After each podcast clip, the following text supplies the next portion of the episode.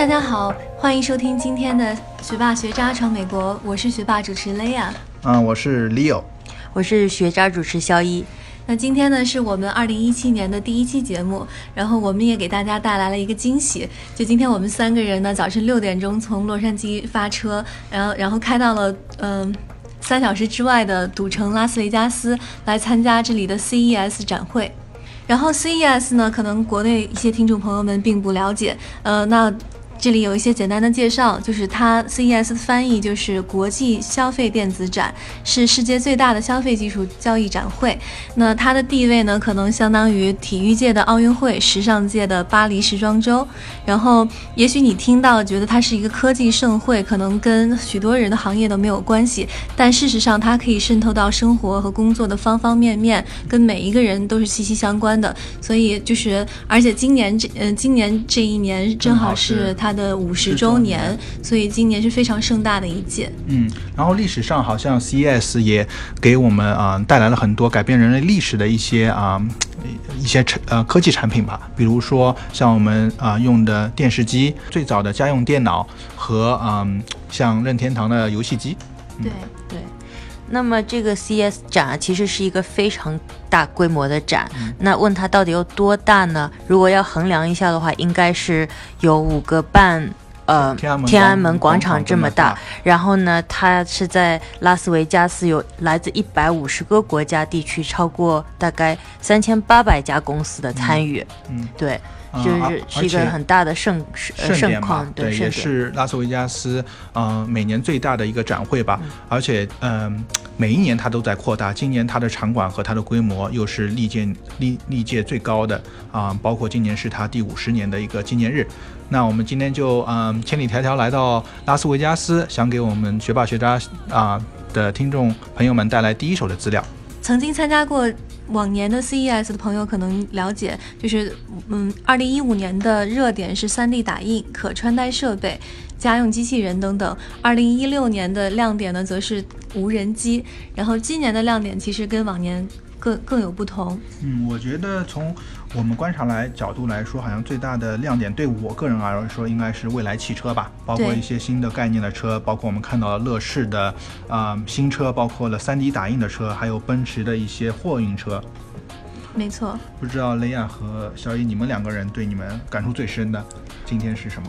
呃，对我感受最深的应该是呃五 G 网络的发展。我觉得呃我们所有说的这些技术，要是没有一个网络的支持，其实都是很难运行的。所以我觉得这个对我来说是非常重要的。嗯，那雷亚呢？呃，对我个人来说，我觉得最让人期待的是智能家电的发展，因为今天从各种各样大大小品牌里看到了不少新型的智能家电，然后未来也结合了许多那个 AI 人工智能的走向。对，今天看到很多家用的一些机器人吧，感觉这是对懒人的一个福利吧。对，那我们今天的节目跟往期也有非常多的不不同，因为今天我们在现场做了许多的采访，包括中文和英文的采访。然后接下来的节目里，我们将会把这些采访片段也随之播出。呃，希望把这个展会的盛况也带给大家。对，让大家来亲身体会我们的 CES 展吧。没错。嗯。那现在，请大家跟随着我们的声音来到现场。嗯，呃，我们首先要介绍的是一个 3D 打印的汽车生产技术。We basically uh, optimize it such that it's the lightest and strongest possible part that we can make. Okay. And the whole idea behind building car chassis from scratch is that we can do it in a more environmentally friendly way. Okay. Um, and then we want to sell that technology, our proprietary software, and our engineering services to other OEMs like Ford, GM, Chrysler, Fiat. Okay. Uh, and then hopefully they'll in- implement our technology and start producing cars this way. Okay. Save the environment. Everyone's happy. So can you actually design your own model, like something yeah, you really like? Yeah. Okay, so uh, it's totally customizable. Exactly. That's okay. the beauty of 3D printing. Oh, you know, okay. uh, with mass market cars, you have one mold. You have every, uh, tons of cars that look exactly the same. Whereas 3D printing, you get your own, you get your own car essentially. Okay. Okay, so I have a question. Like, sure. is the is it safe compared to a regular Good car? car. Yeah, uh, good question. um, yeah. So the, from the material standpoint, this printed material, the printed metal, is stronger than traditional traditional castings. Okay. Um, and then from a structure standpoint, we do all the engineering um, behind these chassis to make sure that they stand up in a crash scenario. So we do um, uh, material level testing, part level testing, uh, side impact, roof crush, and uh, that abide by all the uh, highway safety Okay. standards. Um, yeah, and then the OEMs take that and they say, okay, great, this will work, this works for us, and hopefully they'll make it. I see. Yeah. Then how about the cost compared? Um, yes, huh? it's, it's very expensive right now. Obviously, uh, 3D printing technology is getting cheaper, and you can start building uh, better and better, you know, larger parts. Um, but right now, it's very expensive, and it does take a little while to print it. Okay. So we're going to start off with race cars and low volume uh, Oh, okay. vehicles, and then eventually, once you know, once you buy a ton of printers and the, and the cost comes down, you can start doing mass market like high volume vehicles. Yeah. Okay. Then how? sorry, Sorry. then how long do you think it would take? Like how many years it would take for great for people, everybody to to be able to afford one? Sure. Um, well, I mean, that all depends on the interest that we get here at CES. Okay. Um, but uh, it could it could be anywhere between five to fifteen years, I guess. Okay. I, I, that's I'm an engineer. I have no idea how, Yeah. what, what, how that would work, but so Okay. Is yeah, the company based in US? yeah. It's uh, based in LA in Yeah, Pasadena. okay. Yeah. Okay, cool. And uh, so once they build the car, do they use your logo or they design their own logo? Uh, we just sell the technology. Oh, okay. Yeah. So they use their own logo. Uh, I see. Yeah. Okay. They, they give us a lot of money first.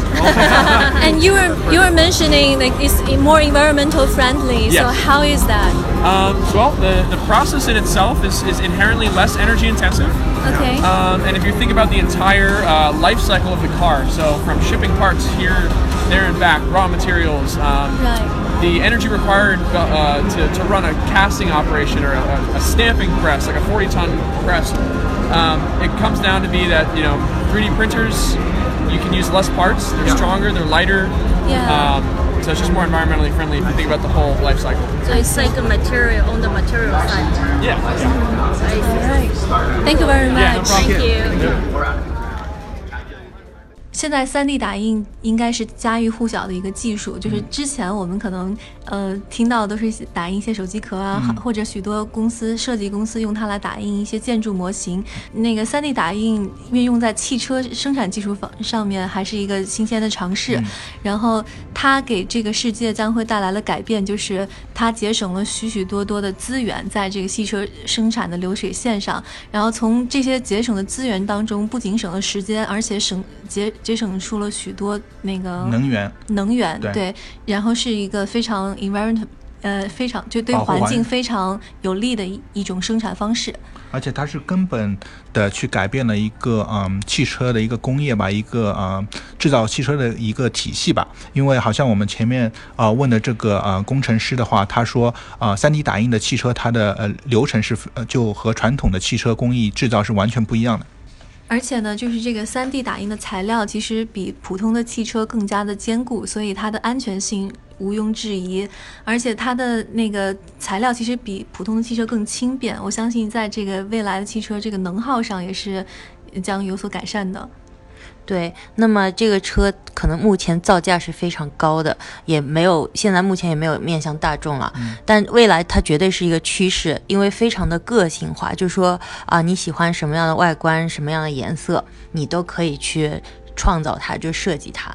然后呢，呃，每个人都非常有个性嘛，开在街上的都可以是不一样的。嗯然后我们也问了工程师啊、这台车应该是在啊、在哪个国家首先啊、发行呢？然后他回答我们应该是在美国，因为这家公司是啊、在洛杉矶的一家公司，然后他们现在也在跟美国的一些大的汽车厂商，包括克莱斯勒、福特合作，准备把这个汽三级汽车概念和这啊、真的付诸于现实，让这部车和这些汽车厂商一起把这这部三 D 打印的车投放市场。对，哎，雷亚，我想问你啊，如果这辆这个技术通过了，然后开始面向大众的话，你会设计一个什么样的车？我作为一个迪士尼的脑残粉呢，呃，或者会把它设计成一个米奇形式呃那个形状的汽车，或者把它设计成一个灰姑娘的那个那个南瓜车，吗？对，来 CES 之前呢，我我对这个技术是一无所知吧。呃，然后我们走到这个展台，完全是被他那台车吸引了，慢慢才走过去，发现说，哦，原来有一个这么牛的科技在在发展了。然后我们的未来，对我们未来车的一个期待、期望值也就变得更高了。对。对。没错，对，因为刚开始走过去，感觉也是一个概念车，有可能是在电影嗯的车，但是后来才知道，原来是用 3D 打印的技术和车的工业一起结合啊，真的是非常不一样。对，那么如果小伙伴们想要看这我们在现场看到的是什么样的车，那就请呃请到我们的微信公众号呃看今天这一篇的推送吧。对，那这就是我们介绍的三 D 车，那赶快跟我们去下一站吧。啊，下一站呢，请跟随我们的声音来到一个非常特别的展区，就是乐视的展区。I I wonder when is the car gonna be on market? Uh, our, our goal is to be in production by 2018. And is it is it going to be sold in America too, or only That's China? our goal. No, no, this one, this one's American. Yeah. So, so China, so there, um, there is an investor who's invested in multiple businesses. Um, this is a separate company, and he's just invested in it. Yeah. And compared To Tesla, would the price be higher? Uh, it's going to be premium. That's all I can say. Okay. Yeah. All All right. No worries. Have a good day.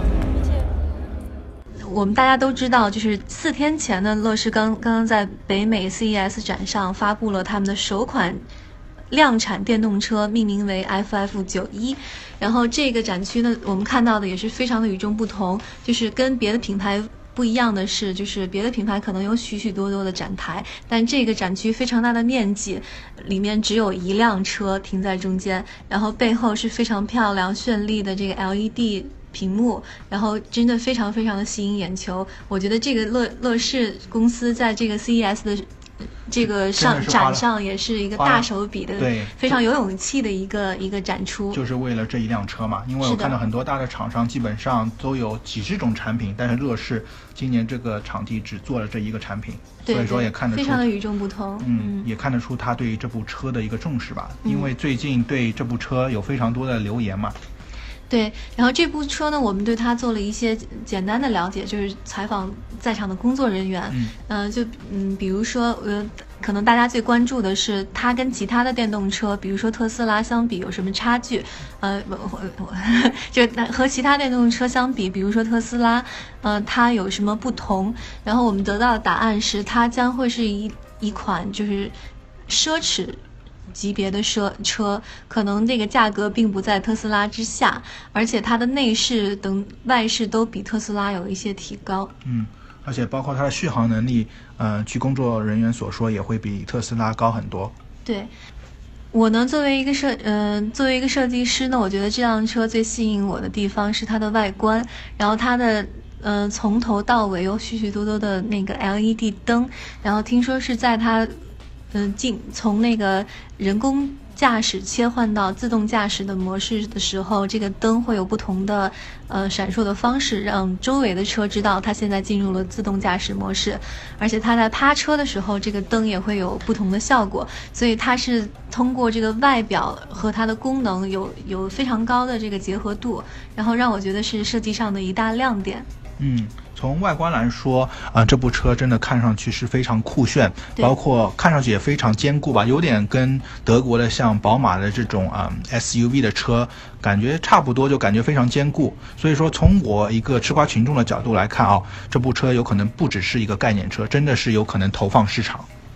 对，在我看来，这辆车其实看上去非常的实用，就是面积啊各方面，然后包括它呃外在的颜色，然后还有那种呃它的材料，都让我觉得是一个实用性非常强的车，包括呃是一个全电动的一个呃动力，所以说呢是一个节能型的居家。我觉得是居家必备的吧，如果价格合适的话，对。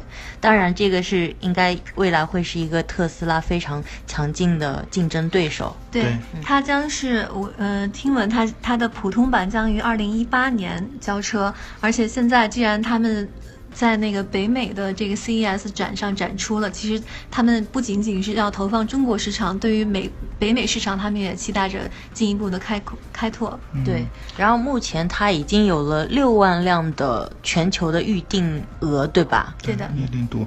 但是最终来说，到底这个车能不能量产啊？到底是一个概念车还是能投放吗？那让我们拭目以待。嗯，对。那介绍完了三 D 打印车和乐视电动车，嗯，我们觉得在 CES 展上这次看到的第三个非常亮眼的车就是奔驰的一个送货车。嗯，那我们首先来听一下我们对啊一个工程师奔驰的工程师的一个采访吧。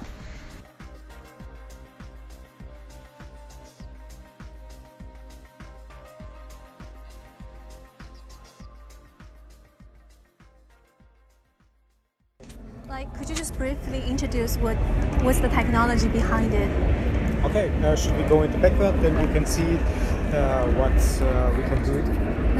Uh, so I, I wonder, is this a concept or is This is a concept car for uh, for companies which are working with uh, delivering the last miles for the customer. okay, like UPS, USPS. Yeah, something like that. Yeah. And do, does everybody has to have a station for drone Not everybody, not everybody. We have two different ways to deliver the packages. The first one is you have a uh, in the middle uh, of the car between the two shells uh, a smart robot device which is able to pick up a package to bring it to the driver. Till the driver arriving his uh, this next destination, the gate between the driving cell and the robot cell will be open, and uh, it's easy to pick up uh, for the driver the next package. It's not necessary to him to going around searching I the see. package. And in the same time, the robot system will be provides uh, a package and a battery to the drone upstairs at the top, and the uh, drones can be flying and delivered by itself automatically uh, the two packages. Yeah. So the purpose of this concept is to bring more efficiency to delivery. and to do, uh, don't waste the time uh, for pre-assembly the car because uh, we have the solution uh, to take the two shells left and right completely out uh, of the car pre-assembly on site it means if you are it's not necessary to get a car on site you uh, can uh, deliver with the car all your packages that you have then you're coming back again uh, to your company and the recharging uh, process from the shells will be uh, full automatic after five minutes you are back again at the street I see. And when do you think it will be actually on market? we will see what's happening Okay. Thank you very much. sure One more question: Will it be in US first or in Europe? in Europe In Europe. in Europe. Uh, we have a, a cooperation with a partner uh, Okay. which is uh, working with the drone delivery. Okay. and so but uh, actually we have uh, probably be trials. Okay. Okay. Thank you. Thank you. Oh, sorry, I have a question. So, uh, people say like somebody will steal the drone because it's kind of expensive. So, I guess how do you prevent this type of stuff happen? How they have to steal them? Like, you know, they, they just like they, I don't know. So when it's in a lower position, they just kind of keep it. Something. You have on each. Uh, uh, on each uh, drone a GPS Okay, so system or something like that. You, like if you're losing or, uh, your smartphone, for example, Oh, so you just lock fine. it. Okay, so there's technology to Sure. Like you, uh, you lo- lost it uh, your smartphone. Okay. also easier for you uh, to grab it somewhere or something like that. You have a GPS. 哎，听这个歌的口音好像不是美国人，是德国的音吧？对，听起来是一个德国的工程师，而且据他说，这个技术会在呃欧洲先投入使用，可能他过来也只是呃来做这个展的。首先介绍一下这个车的外貌吧。这辆车呢体积比较大，然后看上去像一个圆鼓鼓的大面包。嗯那它整个车就只有一个车呃一个司机的座位，然后后边全是货架，货架上呢就整整齐齐的放着各种各样的包裹。这个货柜呢是机械货柜，然后他们在离开这个仓库的时候，上呃那个货架上的所有的包裹都已经按照地址整理排序好了。然后在司机把这个包裹带到这个相应的区域的时候，司机既可以亲自把这个货物送投递上门，然后这个汽车上面也有两两到三个无人机，也可以通过无人机的方式把这个快递那个从天上递送给的那个收货人。对，这个无人机呢是自己带了 GPS 的，呃和 WiFi 的功能，那么它就是随时随地可以监控到这个无人机在哪里啊，然后呃已经呃货货有没有被送到，送到以后呢，电脑这边自己就显示了。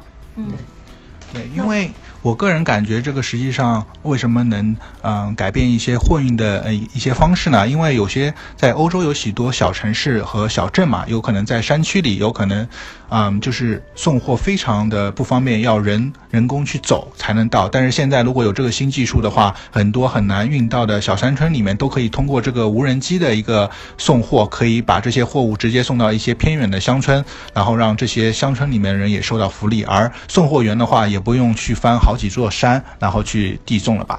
对，我觉得它最最酷的，对我来说最酷的一点就是它整个是电脑控制的。比如说我到了一个地址，那么我就可以点一点电脑，这个货自己就出来了。就是说，而且。我比如说我是快递员，我在送货的过程中有，比如说有两三台无人机也在送同一个地区的，那么这就事半功倍了，我又不用跑那么多的路，然后货也都已经被安全送达了，所以就会提高工作效率。对对应该也是一个嗯智能送货的一个新的理念吧？对，嗯嗯。CES 展上的这个车的展区部分，给我另一个感受就是，呃，现在不管每任不管是哪个国家的哪个品牌的汽车，他们都在大力的开发无人驾驶技术。我在我的想象中，未来的几年之后，这个整个全世界就是全部充满了无人驾驶的汽车，在我想象中，应该是一个更安全的驾驶环境。对，我们看到了很多呃概念车，就是无人驾驶。他们也很多展台就是展现了这些无人驾驶，因为他们车里面装了很多高智能，嗯、的一些东西，会自动去感受，哎，这个红灯啊、我应该停，然后我自动的一个停车，包括啊、这条路上它会有啊、很多 traffic，就是说有很多堵车，那我赶快走另外一条路。就是你自己的话，基本上作作为驾驶者来说，基本上不要做什么工作了，都是一些人人工的东西，啊、智能的东西帮你去搞定的去开车。对，这样来说，其实大大提高了那个驾驶的安全度，然后也给人们更多在堵车中可能有更多的时间去做一些其他的事情。嗯嗯那我们的第一站是未来汽车，那赶快进入我们的第二站，就是啊、我们前面所说的雷亚最喜欢的智能家电嘛。那雷亚，我们第一第一个到哪一个厂商的智能家电呢？那我们首先来看一个大家耳熟能详的国产品牌，叫海尔。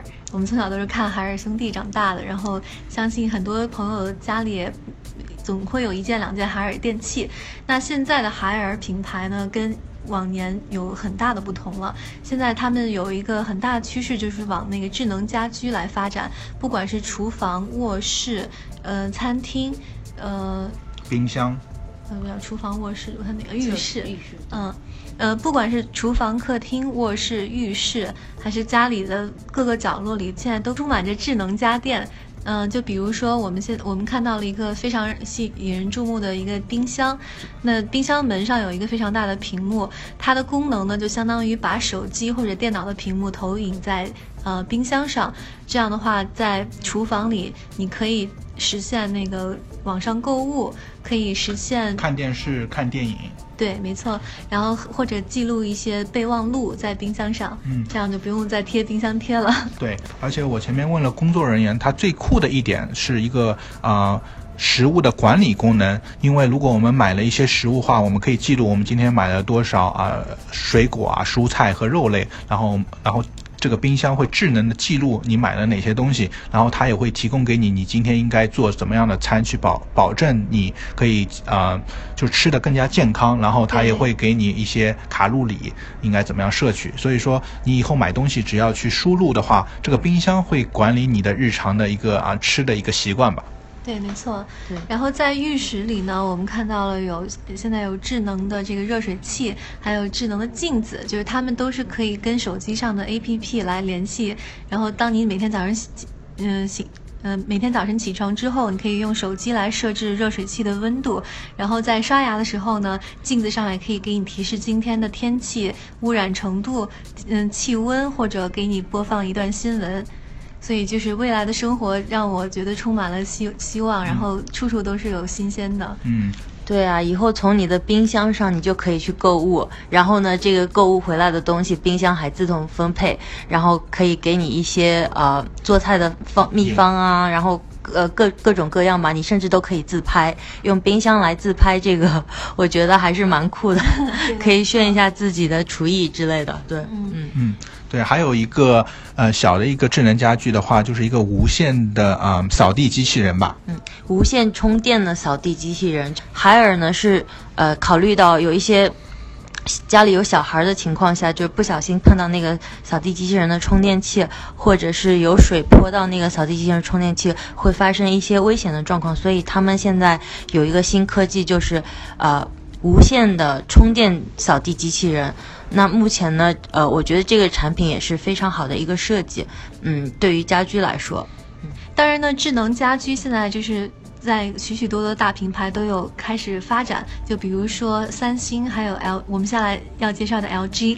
然后 LG 的产品呢，在我们刚才说的这个跟手机 APP 相关联的这这个基础上呢，他们现在也在开发一些 A AI 的人工智能的机器人的技术。嗯对，而且 LG 这个给我这次感觉非常深，因为好像感觉他们是租了一个最大的一个平台，感觉他们对，而且他们很多的产品都是拿了一些呃这次 CES 的奖项，感觉他们真的是花了很多精力在智能家居的一个开发上，包括一些智能机器人帮助，因为他们这次的口号就是让科技让呃人的生活变得更美好嘛，所以他们这次真的是花了大功夫。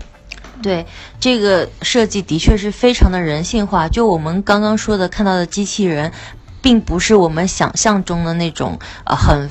很繁很繁琐的那种结构的机器人，就是比如说你在厨房，然后台子上有一个小小的、很小的一个呃圆圆乎乎的那个小机器吧，这个就是所谓的机器人。然后它可以通过声音的识别和脸部的识别来给它指控。那么这个就起到了一个非常好的呃呃防止小孩呃就是非常好的一个防止小朋友呃去开火啊，去做一些就是比较危险的一些一些东西吧。所以我觉得它的设计还是非常的人性化的。对的，这个脸部识别主要是呃听工作人员介绍的一个，它的主要目的之一呢，就是防止小朋友乱买乱买东西，所以就是机器人识别到家长的脸部，向他们下达指令去购物的时候，他们才会执行这些指令。嗯，对，因为我们像我们前面说的，你在厨房里实际上就可以完成购物，因为冰箱上就有一个呃，就有一个呃屏幕嘛，你可以用来看看电影啊、看电视，包括可以购物。那这个小这个机器人啊、就是能识别你到底能不能接受你的控制，所以说小孩是不能用这个机器人去买东西的。嗯，对，这个机器人其实让我们就是懒人。这个生活更懒了一步，就是连摁摁那个冰箱上的触摸屏都这一步都省省略了，只要就是说话跟机器人发号施令就可以了。所以在我看来，其实未来人类的这个科技进步，让人类真的是越来越懒。对，对，然后我觉得 LG 还比较超前的一点就是，它现在做的所有的家电都已经具备 WiFi 的功能，就等于说未来只要这个呃网络网络能达到标准，那么所有的家电都可以。都已经可以去用用用这种科技来控制，就真正达到智能的效果。对就是，不管你家里有多大，只要就即使你睡在床上，你可以控制家里所有的家电。对，嗯即使现在还没有做到一个普及，但是呢，它的家电已经具备这种功能。就未来如果智能家电已经普及的话，你你买了 LG 的这一些呃这一些家家居还家具，就还是可以马上投入到使用。然后我们也问了工作人员，实际上这些啊、呃很多的智能家具已经在市场上投放了。对，嗯，嗯，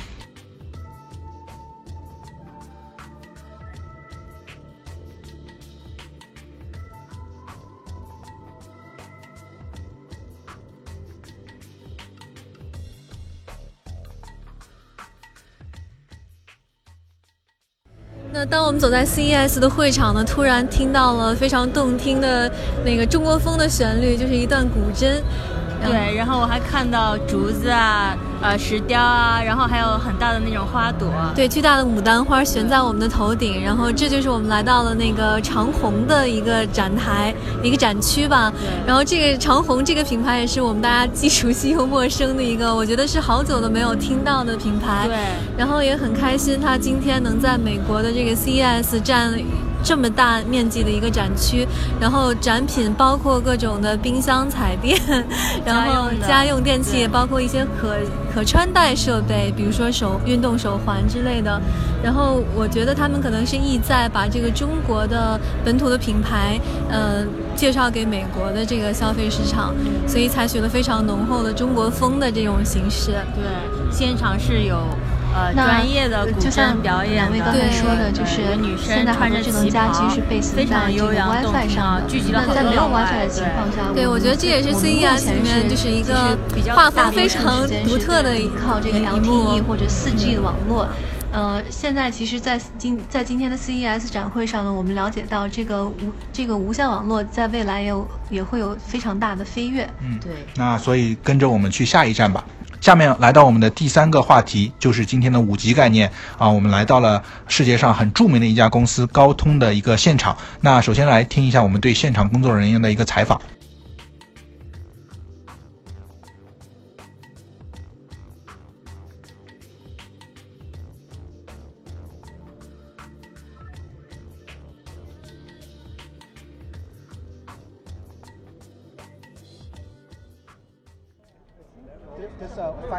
New concept. So can you introduce a little bit like what is 5G? Because I think now in the market it's only 4G, right? Yes, correct. Okay, yeah.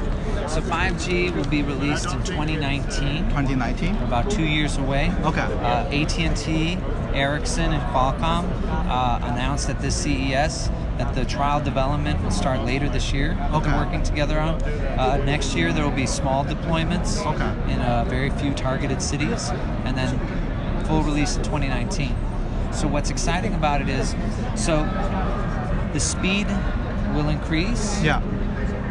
However, it's not that's not the most critical part Okay. of this new release. Yeah. This new network, what's more exciting is the fact that it'll be uh, a more it's, it'll be a wider breadth of a network. Okay. So every so for example here on the 4G network might sometimes be difficult because so many people are on this network. Okay. With 5G, everyone at the same time will be able to have, you know, limitless potential, we'll say, uh, with their network.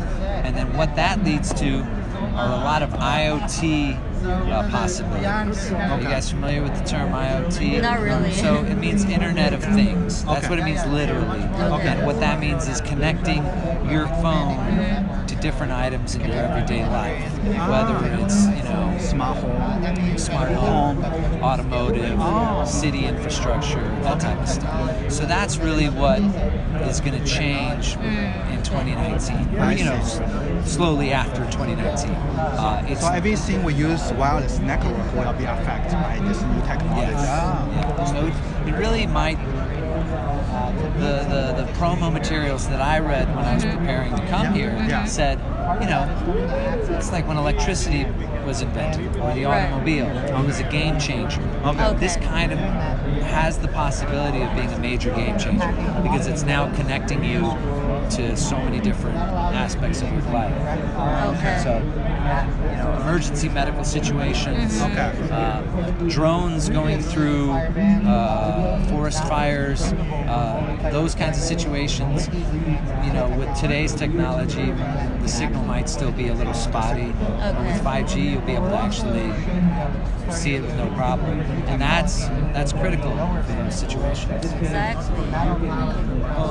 Do you think when it's released in 2019, it will only cover in certain area or will be covered in the entire US? Like, you know, all the I mean, it's probably going to be a, it's probably even going to take a little bit of time in Okay. reality. Uh, LTE, like they've made it very clear, like LTE will still be around for quite some time. Okay. Like 4G is still going to be, but it'll make its way. Okay, just just similar to what, when we switch from 3G to 4G, it takes time now. From 4G to 5G, Yeah. it's another. Okay, great. How about the price? Will that be like a lot more expensive or? Well, so what's interesting is because it's going to be a larger network, mm-hmm. the cost per bit, the cost per bit will go down. Oh, okay. However, Yeah. the amount of data being transferred is probably going to go up. Yeah, that's true. Because now you're going to be able to, you know, Connect all watch this. a, you're going to be able to stream a 4K video Right. on your phone. Okay. So, I personally, as a consumer, I'm hoping it's just going to. Yeah. I can't afford to pay. Yeah. So how many key players are in this 5G network? That's a good question. I know there's the 3GPP consortium. Okay. Uh, several different 那 companies 工作 are 人员 involved 给我们 that. 详细介绍了许多未来五 G 网络发展的情况。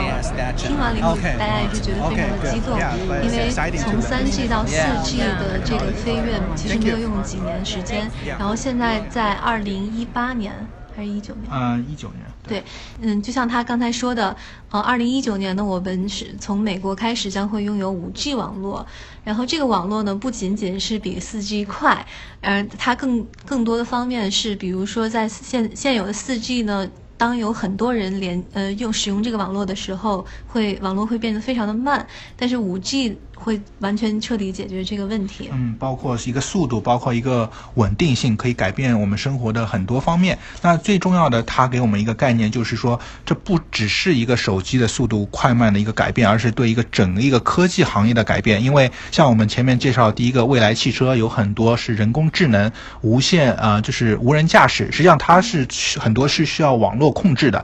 然后第二个，我们说了一个智能家电，很多也是通过 WiFi，通过一个网络的科技去去连接手机和这些智能家电的。所以说，在这些呃这些科技的情况下，它需要一个非常稳定和快速的网络，而五 G 就是可以给我们带来这样一个网络的一个基础吧。对，那五 G 呢，其实是所有这些科技的根本。呃，应该说是网络了。就是如果网络做到一个质的提高，那所有这些的科技都可以投放进进行使用。啊，其实除了高通，还有另外一家公司也在发展五 G，那就是华为。不知道华为发展的怎么样了？但是呢，据我所知，高通是一家一家非常牛的公司，所以说拭目以待吧。那那希望作为国人的话，我们还是支持国货，我们希望华为，呃，可以给我们带来很多惊喜吧。对对，就像曾经电改变了整整个世界，嗯就是这个五 G 网络，其实不管是三 G、四 G 还是五 G，就是这种网络的诞生，其实也是一种颠覆性的。然后我们希望，不管是国嗯、呃国产品牌还是美国的品牌，希望他们引领着我们继续在这个呃科技发展的对道路上继续前进吧。嗯对我真的很期待有一天我们真正能走进，呃，科幻片里那样子，就是真正做到智能，就是各种智能。对，对，没错。那这就是我们在五级线上给大家带来的。那赶快进入我们第四站吧。那我们赶快到我们第四个主题，就是啊、全地球人都知道的 AR 和 VR，中文说上就是虚拟现实和和嗯、加强现实，现在最火的一个话题。对的，今年的 VR 和 AR 展是那个 CES 史上规模最大的一次，而且近呃超过一半的那个展商是来自中国的，这是非常让人欣喜的一方面。嗯、不知道中国的这些企业是不是有机会在这个领域变成领头羊？嗯，然后在我们的观察里，就是今年它今年的 VR 技术好像没有太大的突破，但是呢，好多技术都是在那个 polish，就是在完善，而且呃个人性化。我们已有的这个 VR 技术，就比如说像呃著名的那个相机品牌柯达，它推出了一个全新的一个 VR 的摄影机摄影相机，然后它也是通过 WiFi 来连接手机，然后呃可以做到录制 4K 的那个照呃呃影片啊、可以做到录录制 4K 的影片。还有许许多多的公司呢，推出了他们自己新呃新技术的 VR 眼镜，就是可以使那个呃观看的三 D 感更强，或者眼眼部更舒适等等的。嗯嗯。但是从我的啊、角度和去年相比，感觉 AR 和 VR 没有一个啊、突破性的一个技术的增长嘛，感觉还是就是有一些一些小规模的进步吧，但是没有一个质的飞跃。但是感觉这个 AR VR 真是太火了，因为感觉不只是小厂商，很多大厂商，包括英特尔。包包括索尼，每一个大的厂商，我们去的话，基本上它都有一个小的地方是给 AR 和 VR 的，感觉每一家公司都在做这个科技。对我感觉现在 VR 的发展趋势就是更趋向于生活，所以它它的这些那个呃今年的进步呢，都是在这些体现在细节上，让他们更更人性化。然后另一个我听说今年比较炙手可嗯比比较火热的一个 VR 产品，就是叫 Tilt Brush，是一个由谷歌公司开发的虚拟现实的一个 APP，它呢能让设计师们在三维空间中进行艺术创作。然后这个对于我来说可能是一个福音，就是将来的话，我不用再趴在这个电脑的绘图板上进行创作了，我就我就可以可能戴上这个 VR 眼镜，然后在我身边的这个环境中来来那个设计我想设计的东西。那呃，说完了 AR 和 VR，那我们来聊聊手机。其实手机也是很多厂商呃都占有份额的一块儿，但是呢，我觉得今年比较亮眼的应该算是华为。对呃，光说那个徕卡头就足足够吸引我和雷亚了啊。对、我嗯们，玩了半天。对啊我们玩了半天效果非常的好。是的，是的，对。然后呢，一直以来我不太喜欢这种安卓或者是 Windows 的系统，可是用了一下华为的，我觉得各种方面速度啊，包括一些呃色彩啊，然后包括它的那个系统，我觉得都是还蛮可以接受的，至少比三星的强很多。我个人是觉得说，如果价格合适的话，我还是蛮愿意入手一台的，毕竟是徕卡头的嘛。嗯嗯，而且我个人就是使用了一下那个华为的平板，然后它也有一支就是那个笔，就平板专用的笔，因为我自己是有这个。呃，iPad 和这个 Apple Pencil 这苹果的这个铅笔，然后我觉得相比之下，华为的这个真的用起来手感更好，因为它稍微有一些弹性。其实，呃，我用苹果那个用时间久以后，我的手指会酸痛，但是用华为这个，我觉得就是嗯，更加更加自如一些。